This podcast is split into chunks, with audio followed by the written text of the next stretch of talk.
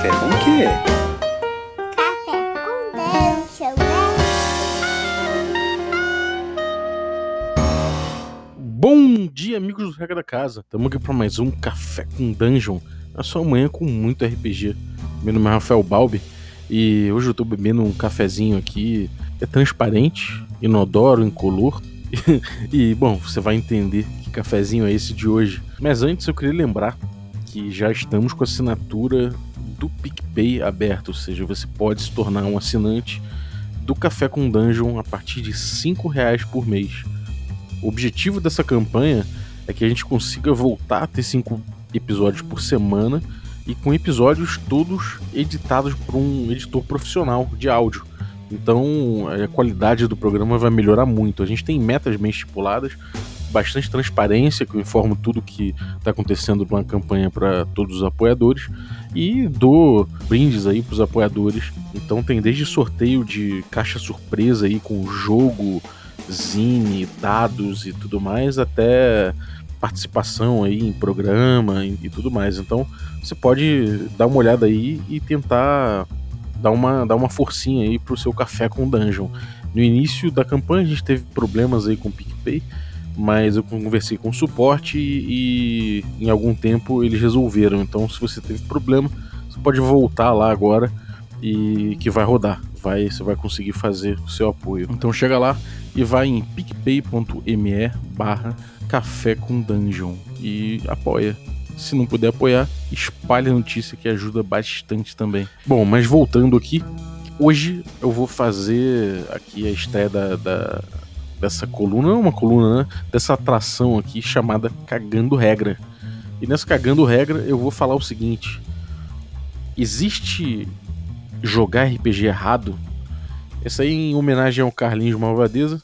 E a gente concorda numa coisa: existe jogar RPG errado, sim, senhor. O senso comum, né? É, tem aí no, no, nas comunidades de que não, não existe jogar errado RPG. O clichê mais recorrente é o errado é não jogar RPG. Entendeu? Que o errado é não se divertir. Isso é o que as pessoas falam. Mas há jogar RPG errado sim. Em primeiro lugar, é que se não tem jogar RPG errado, então também não tem jogar RPG certo, né? E a gente sabe que os jogos têm a melhor forma de ser jo serem jogados, né? Isso aí serve para qualquer jogo, desde videogame até board game, enfim. A gente sabe que há formas melhores de se jogar o jogo e aproveitar melhor aquele jogo, né? Então, bom, vamos pensar aqui um pouco. Eu, por muito tempo, vi essa afirmação mais clichê, né? De que o errado é não jogar ou de que o errado é não se divertir, como uma coisa óbvia mas aos poucos eu vim percebendo certos problemas. Primeiro, é a pressão da diversão. Bom, pensa o seguinte: se o jeito certo é o divertido, quanto mais divertido tiver o jogo, mais certo ele tá. Né? E quanto menos divertido tiver, mais errado ele tá. Naquelas sessões de campanha que a gente tá jogando que são meio chatos, são meio barriga, passam a ser um erro, né? E quando o mestre não tá tão inspirado, os jogadores estão meio com sono, também aquilo ali é um erro. E se a galera, a galera toda tá jogando errado, então será que é, é, é, é errado então você, você chegar numa sessão e às vezes não conseguir ter uma, o mesmo grau de diversão que você teve em outra sessão, você tá jogando errado, então é, a pressão por se divertir, pô, o jogador vai pensando, porra, eu não, não, me diverti, o grupo não se divertiu, não fiz o grupo se divertir. Ainda que o, o senso geral é que o mestre seja o cara culpado se o grupo não se divertir, que é outro absurdo. Então começa a existir todo uma, um, um, um círculo aí de responsabilidades em, em relação à diversão que eu acho contraproducente, né? a pressão por se divertir e a ideia de que dessa responsabilidade é um obstáculo para muita gente se quer considerar entrar numa mesa de RPG, quanto mais mestrar. É, quem nunca ouviu por aí, né, dizer que que a diversão da mesa toda é responsabilidade de alguém, né? Então, cara, não seja, não seja se alguém, né? É o, o, cara, é o que as pessoas vão pensar. Enfim, essa pressão da diversão é o primeiro, primeiro problema. Então, liberte-se, irmão. Liberte-se. Sem, sem um jogo palmolão, né? Um jogo bem médio, assim, ser uma experiência ruim. é difícil você ter aquela sessão incrível. Você não tem contraste, né? Se você não tiver uma sessão média, uma sessão meio modorrenta, meio lenta, você não vai dar valor para aquela sessão que é foda, que é rapidona, que é, que é, sabe, que é fulminante. Então, vai pra mesa jogar, cara. Se divertir é uma coisa que vai rolar na maioria das vezes, mas nem sempre vai rolar e não tem nada de errado nisso. E a culpa não é sua se a sessão não, não for da maneira da melhor maneira, maneira do mundo, né? A não ser que você faça alguma babaquice. Aí são outros 500, é outro assunto, né? É, e não seja um babaca. Agora, o segundo ponto, né, é que jogos de RPG, eles são complexos por natureza, né? É, as regras são complexas. Não vou dizer natureza, porque aí é uma outra discussão também, mas normalmente eles, eles costumam ser complexos. E os que não têm uma regra complexa, ainda assim, eles costumam exigir bastante do grupo para que as lacunas que ele deixa sejam preenchidas de uma forma legal, né? Então não é simples, né? O RPG não é um jogo simples por, por excelência. Então a ideia de que, é, mesmo que as regras não sejam seguidas, é, ou, ou sequer conhecidas, né? Dá no mesmo do que você conhecer a regra e aplicar a regra certinho, porque afinal de contas não tem jogar errado, errado não jogar, né? Você não se estimula a aprender como se joga determinado jogo, né? Então não tem, tipo, é aquela coisa, não tem nada de errado você jogar xadrez com, com as regras da dama. Mas se você quiser, não vai ninguém te impedir. Agora, você pode ter noção aí, é importante que você tenha noção de que você não tá jogando xadrez, você tá jogando damas, né? e, se você, e se você continuar usando as regras de dama, que você já conhecia de repente, e não, não resolveu não entender as regras do xadrez, você jamais vai experimentar de verdade uma partida, uma partida de xadrez. Você tá perdendo um jogo diferente. Você tá perdendo uma proposta, às vezes mais complexa de jogo, né? Mas você tá perdendo uma, uma proposta complexa de jogo que você deixou de lado. E toda uma cultura, uma estética, né? Para dizer a verdade, isso tudo se forma em torno do jogo. Então você tá deixando muita coisa de lado. Você tá deixando as jogadas clássicas, é, sei lá, até o motivo de cada peça ter o formato que tem, né? Você tá perdendo isso tudo. Você tá desconfigurando isso. Então é, você tá perdendo experiência. Eu vou exemplificar aqui com, com um jogo muito famoso dentro do mundo do RPG, que vocês devem conhecer, e que eu vejo uma quantidade imensa de pessoas jogando errado. Talvez, não por acaso, né? Eu acho que o nome desse jogo é Fiasco. Tô brincando, mas é tipo. É... Como é uma partida de fiasco? Fiasco é um jogo que, que pretende criar uma narrativa, né? Uma narrativa de fiasco mesmo, tipo daqueles filmes dos irmãos Cohen. Se vocês não viram, vejam os filmes que são excelentes, tipo Fargo, o Grande Lebowski, enfim, são ótimos filmes. E esses filmes todos estão se engalfinhando, todos os personagens se engalfinham, querendo se dar bem e com desejos ultra mesquinhos, e no final todos eles acabam de forma igualmente tosca, né? É difícil alguém se dar muito bem. É, então, assim, eu não vou entrar em detalhes aqui sobre o funcionamento do fiasco, a gente fez até um programa no programa 18, eu acho, do, aqui do Café com Dungeon é sobre fiasco, então você pode voltar e dar uma, dar uma ouvida se você não conhece. Mas basicamente é um jogo que você tem vários dados na mesa, que os jogadores é, têm à disposição na mesa ali, eles rolam no momento. E esses dados eles funcionam como recursos narrativos, né? Então você vai distribuindo, os jogadores vão se distribuindo dados né, através do uso deles que os jogadores definem elementos e detalhes da história tipo local, objeto, relação entre personagens, isso tudo é, vai ser definido ali nessa brincadeira. Depois, num outro momento, também com a partir do, do uso de dados, né, como recurso narrativo, os jogadores vão constituindo ou definindo cenas de um filme, como se fosse assim, com um grande, como se fosse um grande conto criado coletivamente, uma brincadeira de, sabe, uma brincadeira de telefone sem fio, só que com fio, né? Porque tem todo esse esse esquema na mesa ali que você vai jogando. Então, a maioria dos jogadores para por aí. É divertido, né? Você vai lá, vai contando aquela história, vai usando os dadinhos, mas você vira toda aquela coisa de contar uma história, né? Ah, todo mundo tá contando uma história, ficou legal essa história, que maneiro. Beleza. Agora, é... a maioria dos jogadores para por aí e se diverte, né? Porque é realmente divertido você contar uma história em conjunto. É, a galera vai lá, conta uma história em conjunto, no fim tem tem essa, essa, coisa que você vai ver o fim que seu personagem teve de acordo com os dados que sobraram na, na tua frente.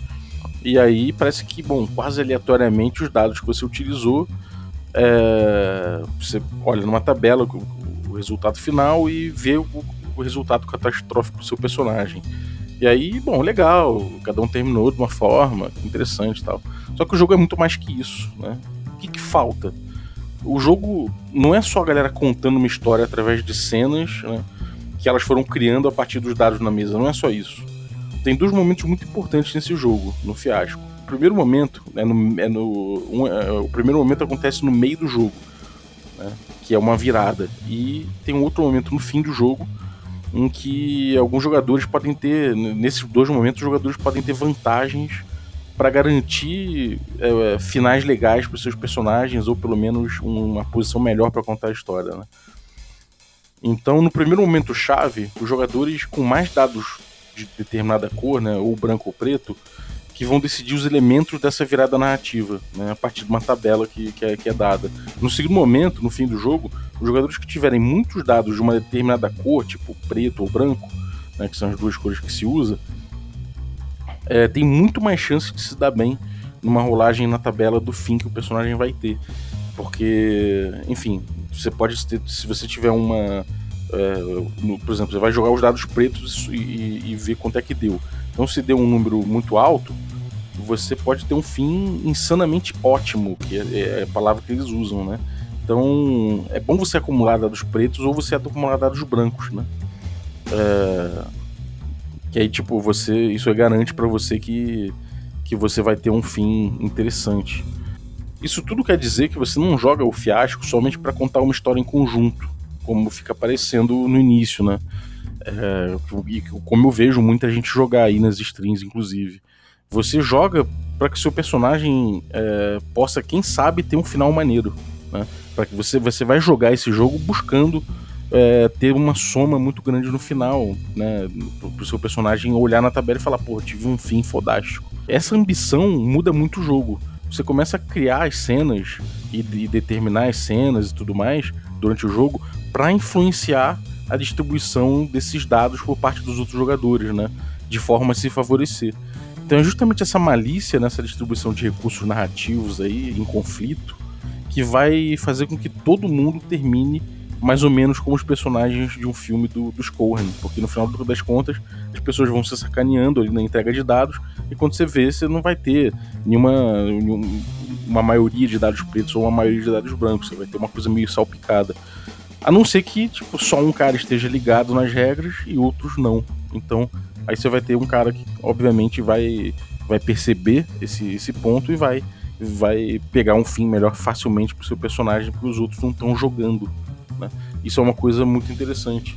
Então, é, você perde toda a experiência do jogo que era fazer um filme dos irmãos Coen. Né? Você pode até chegar num resultado parecido, porque o grupo resolveu contar aquela história ali, mas a experiência não está sendo pautada pelo jogo, né? ela está sendo pautada pelo seu imaginário coletivo ali, que pode ou não dar certo.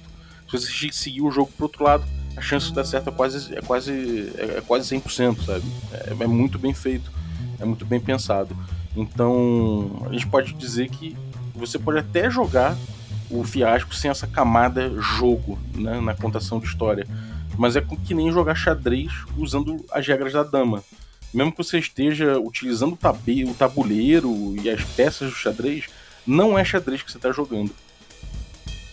Enfim, é, a gente fala que jogar RPG com as regras como elas estão escritas, né, a gente chama de raw, é, é jogar de acordo com a experiência que o designer do jogo propôs.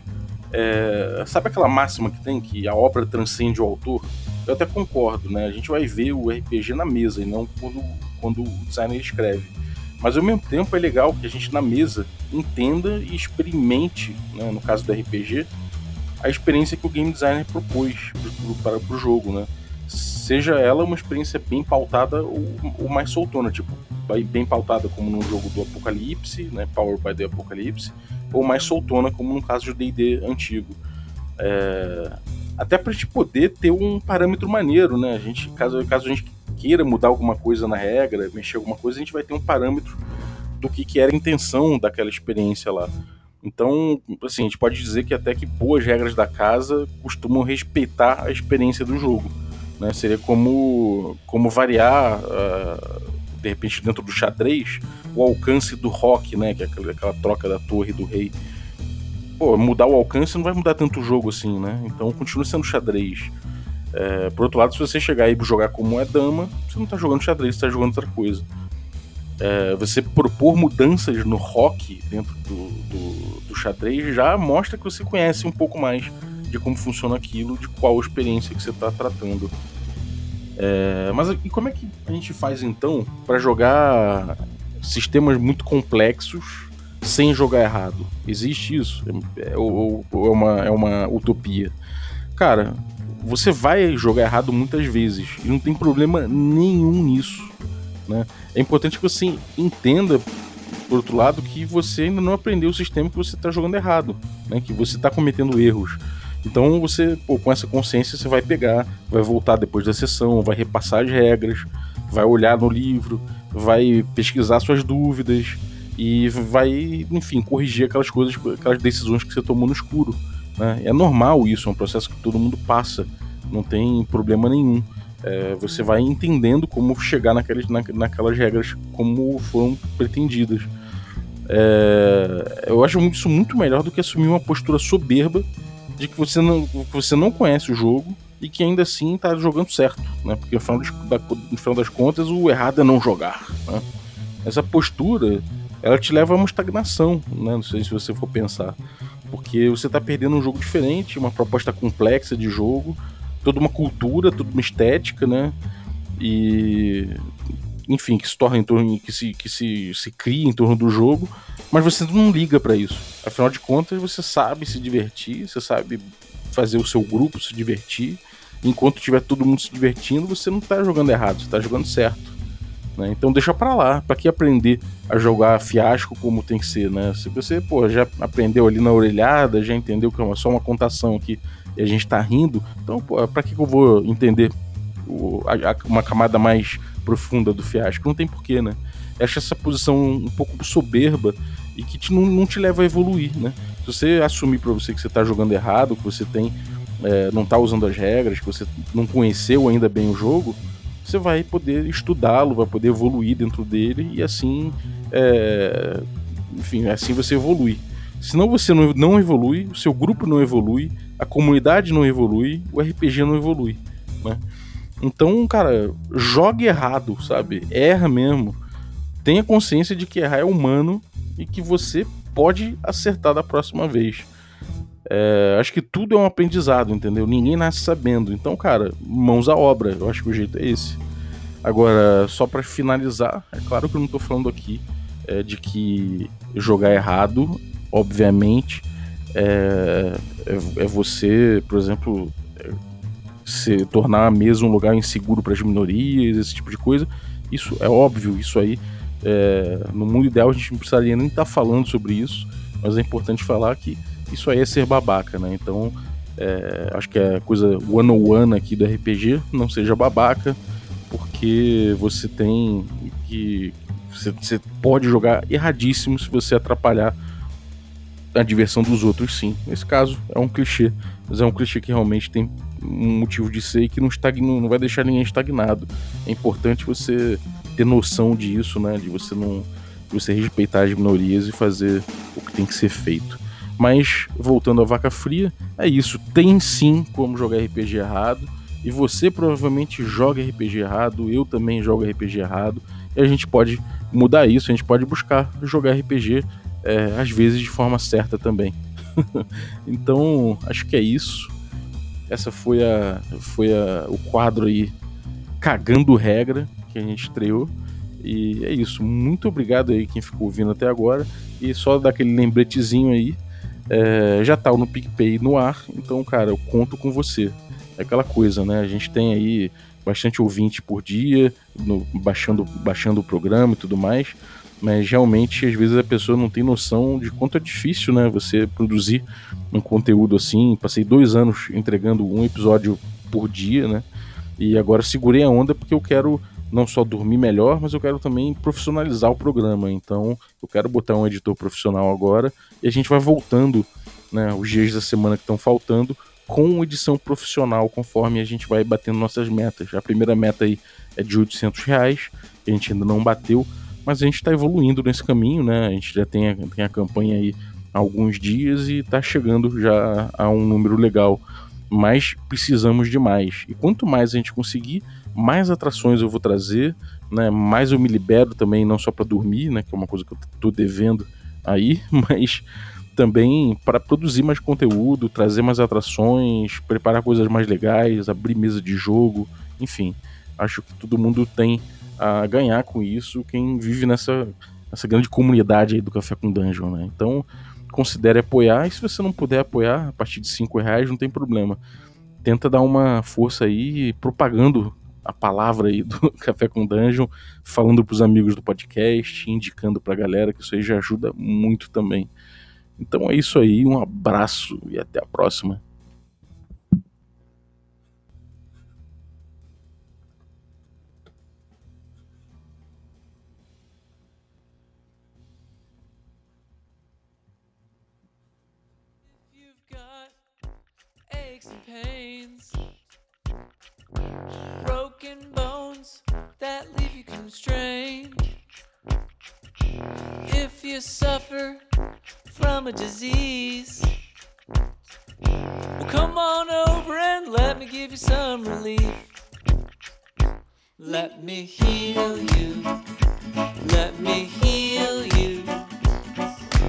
Let me get my healing hands on you.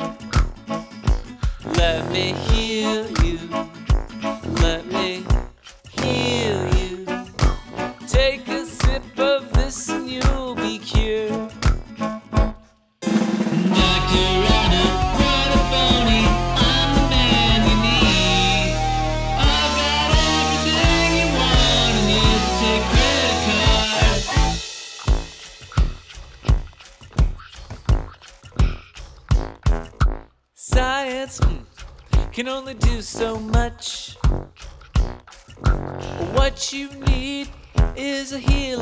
touch. All of your pains will be released. Well, come on over and let me experiment. Oh, I mean, let me heal you. Let me heal you. Let me get my healing hands on you. Let me heal you.